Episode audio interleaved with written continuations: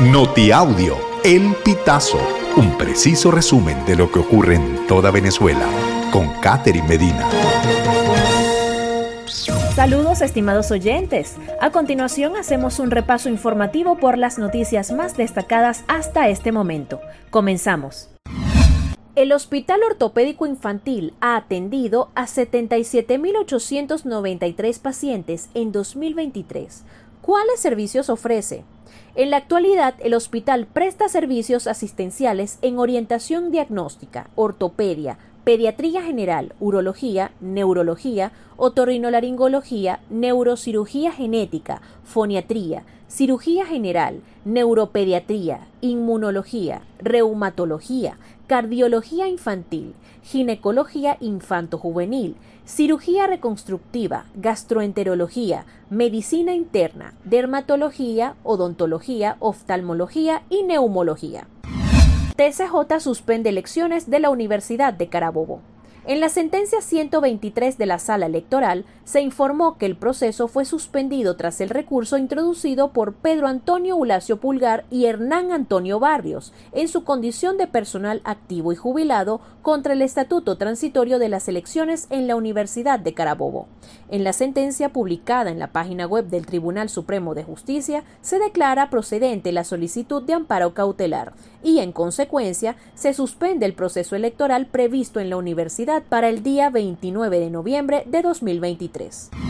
Al menos ocho personas murieron en accidentes en una semana en la autopista regional del centro. El experto en seguridad vial y rescatista Jacobo Vidarte Donaire calificó de preocupante la cantidad de accidentes que se registran a diario en todo el país y refirió que desde el primero de enero de 2023 hasta la fecha, al menos 60 personas han muerto en siniestros viales en el estado Carabobo y 500 personas quedaron lesionadas. Debemos reducir esta cifra en un corto plazo. Como ciudadano es importante aprender sobre educación vial, practicar lo estudiado y enseñarlo, indicó Vidarte, al mencionar que la educación, sumada al control y a las sanciones, son la base para optimizar la seguridad en las carreteras. 36 niños murieron bajo la custodia del Estado colombiano. Las muertes registradas por el Instituto Colombiano de Bienestar Familiar dieron un total de 36, de las cuales uno era ecuatoriano, uno comorano de Comoras, África y el resto de nacionalidad venezolana. Además, 27 estaban en hogares sustitutos o internados en centros en la entidad y 22 eran menores de 5 años.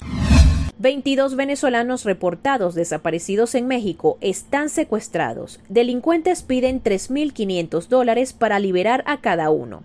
Samira Gutiérrez, familia de tres de los secuestrados, contó que la noticia sobre sus seres queridos se ha convertido en un dolor constante, porque son personas de muy bajos recursos y no tienen esa cantidad de dinero para garantizar la vida y libertad de su hermana Carilyn Gutiérrez, su sobrino Jean Gregorio Jacome Gutiérrez, de cinco años, y su cuñado Jean Carlos Jacome.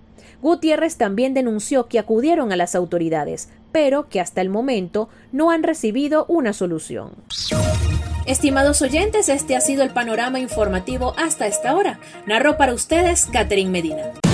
Estas informaciones puedes ampliarlas en nuestra página web elpitazo.net. También recibimos tus denuncias vía SMS o WhatsApp a través del 0414 230 2934.